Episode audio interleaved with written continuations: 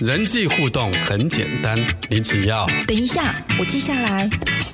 亲子沟通也有方法，首先要倾听。对，这是重点，打个星号。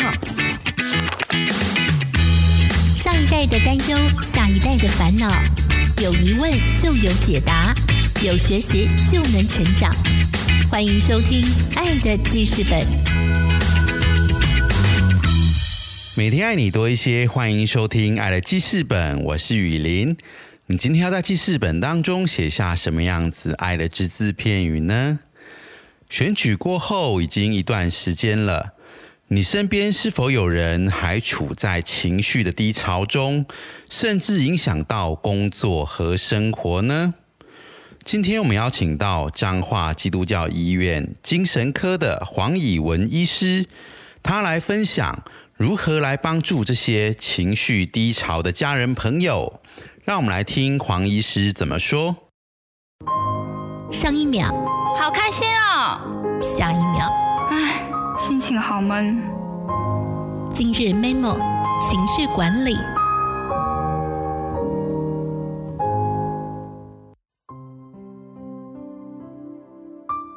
在选举之后，有许多人他们面对了。担心、焦虑、面对的压力，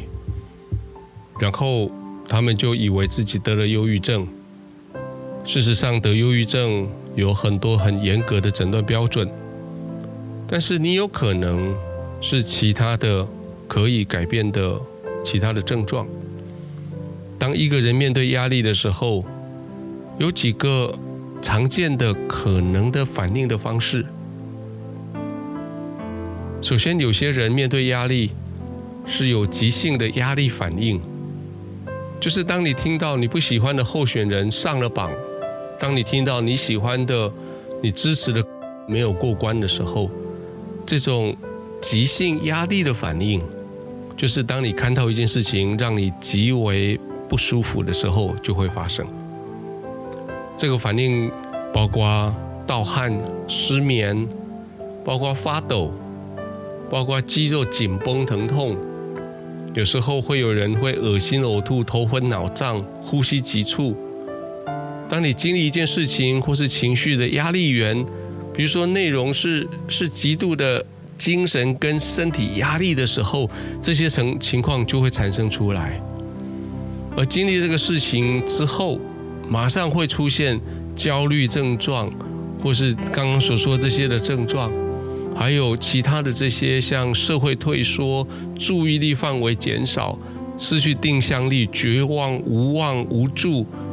或者甚至有一些不合意的活动过多、过度忧伤等等，你就产生出来，这是急性压力的反应。当急性压力反应累积到一段时间以后，产生出来的这个反应叫做适应性的疾患。适应性的疾患是在急性压力反应累积长久之后，这个人他开始无力工作，他开始对于身体有许许多多的不舒服，他没有办法专心，他的记忆力开始减退，而把时间拉得更久，到了这个事情过后六个月，如果当时这些让你不舒服的事情都还在。而身体无力工作、身体不适、无法专心、记忆减退问题都还在的时候，超过了六个月，我们就说他是创伤后的压力群。一想起那一件让你不舒服的事情，你头脑里面就反复回到原来的情境，你甚至不敢再去原来发生事情的地方，你不敢再经过那个你的候选人输了的投票投票所，或者你不敢再回去。跟你的候选人在那边摇旗呐喊的那个造势晚会的场所，通常在六个月之内会有三项依序会发生。第一个是一个人他会再度去体验这件事情，他会又去想起，哎呦那天晚上公布答案的时候，我的候选人没有选上。第二个是瞬间的经验会再现，生动的记忆做梦会出现，就是。你会想起，哎呀，我听到那个讯息的时候，我是怎么样的头昏脑花？我听到那个讯息的时候，怎么样的盗汗？我怎么样告诉我自己说，惨了，惨了，惨了，他没选上，事情完蛋了。第三个事情是，第三是你会逃避跟那件事情有关或类似的情境，比如说你不敢再经过那个造市场，你不敢再去看到那个候选人，你不敢再去想起那个时候你投票的那个地方。那有时候我们有一些部分或是完全遗忘的一些事件，当你在放松下来、你睡眠的时候，有时候会忽然间想起来。有些人会在忽然间想起来，才发现是在半夜想起某某人没有选上，哇，心情就非常不好，结果就没有办法睡觉，甚至有时候会做噩梦，梦见某某人选书的那一幕，你整个人就在梦中就惊醒，然后整天注意力不良，过度的惊惊吓，甚至过度的警觉，没办法安心下来。当这些症状继续持续下去，超过了六个月以上，我们说这是一个异常的伤痛的反应。异常伤痛反应其实并不寻常，在一些不寻常的时候，会表现出一些愤怒、悲伤、悲痛等等症状。过了很久，你还想起当时如果我做了什么，如果别人没有做什么，如果谁说了什么，如果谁怎样。我那一个候选人，他应该会选上。忧郁症，你可以听得出来，忧郁症其实没有那么容易。忧郁症有有太多的症状需要你一个一个的去检视。这九个症状里面，你有五个在过去十四天里面几乎每一天二十四小时都如此吗？心情低落，兴趣缺缺，体重增加或减少。失眠或睡太多，精神迟滞或激动，疲劳或失去能力，无价值感或过度的罪恶感，思考注意力减退或犹豫不决，死亡念头或是计划行动。在台湾平均年龄大概四十岁，忧郁症的发病人口，那大部分人是在二十岁到五十岁中间来发作，而男性一生中间有百分之十到十五的机会得忧郁症。女性大概有十五到二十五的机会得到忧郁症。虽然我这么说，但是我们我还是期待你记得，如果有接下来这些症状的时候，你真的需要要求助。也许是跟选举有关的，也许是跟神选举没有直接关系的。第一个，如果这些症状已经已经让你。的社会职业功能已经影响到了的时候，你就得考虑要不要就医了。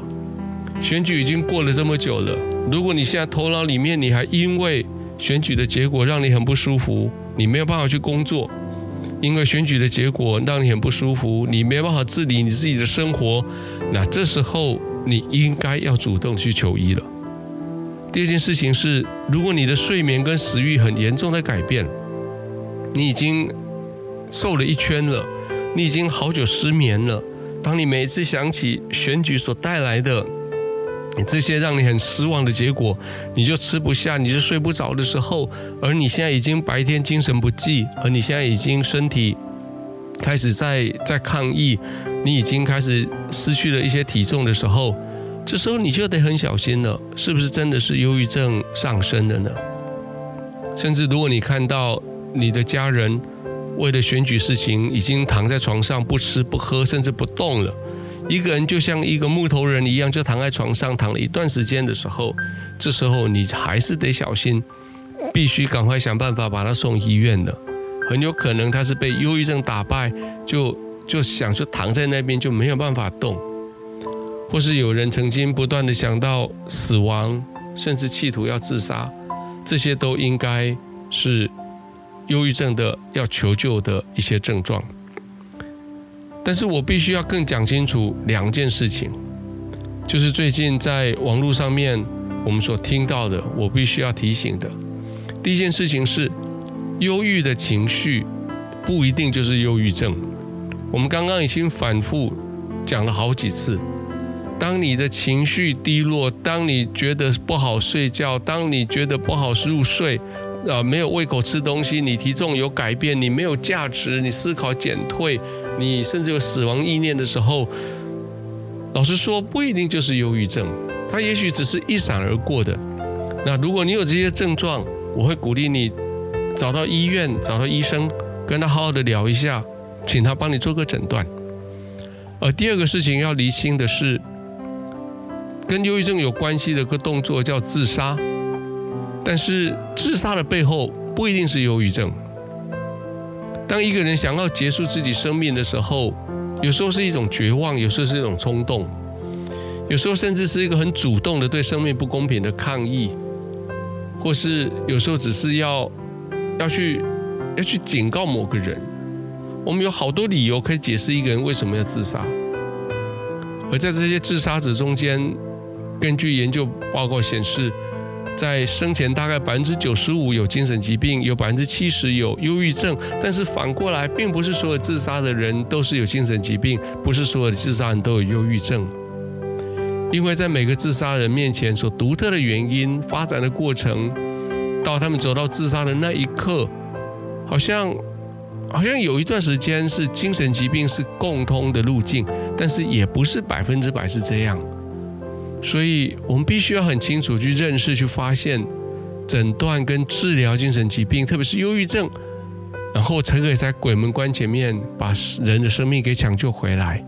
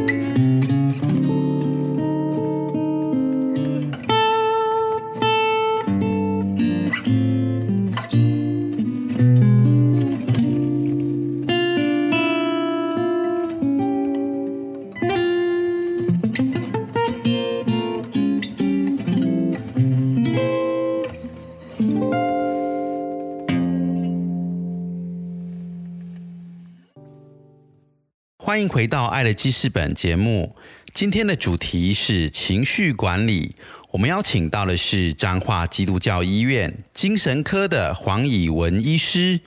在上半段的节目提到，忧郁症有很严谨的规范和定义，不要随便的为自己或者别人贴上忧郁症的标签。但是我们可以从好几项的指标当中来判断，这些处在情绪低潮中的人是否应当寻求医生专业的协助。赶快让我们继续来听黄医师的建议。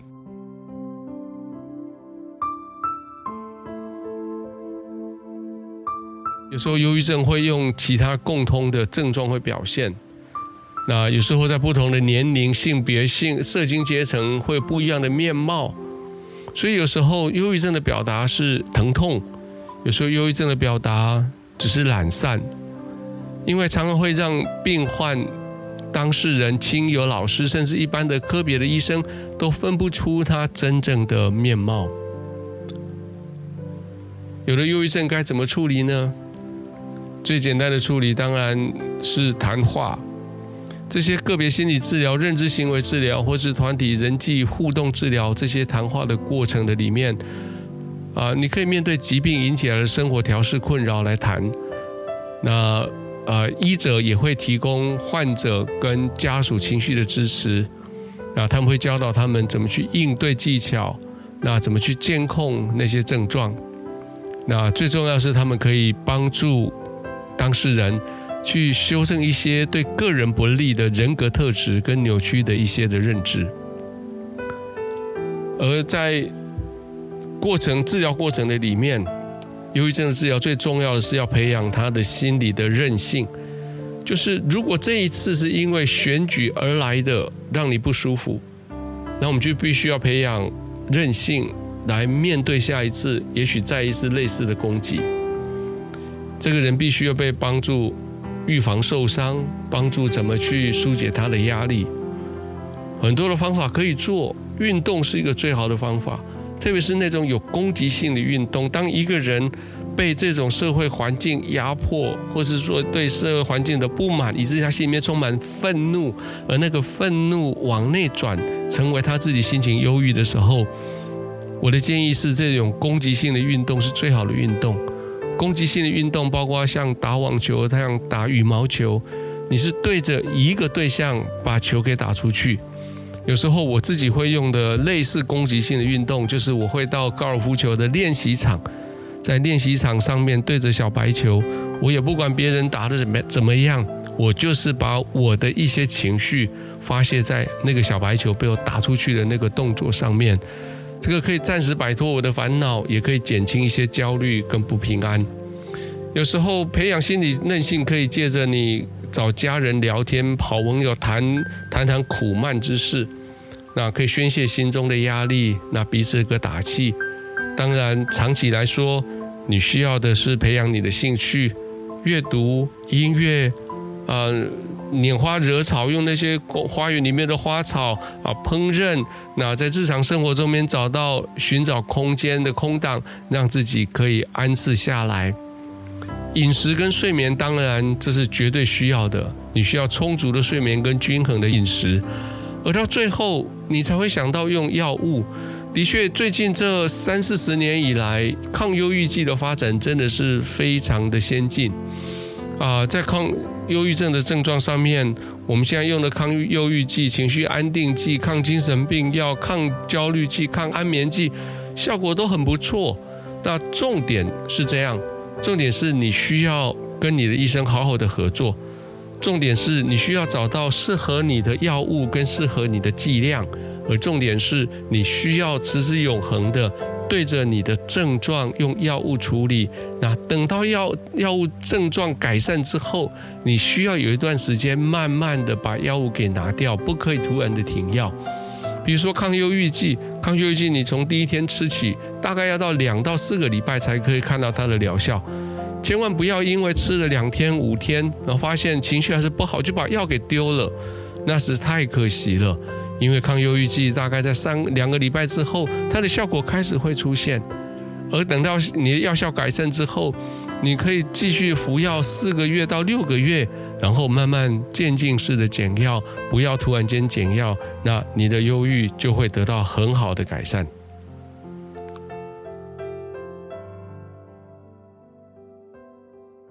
谢谢黄以文医师的分享。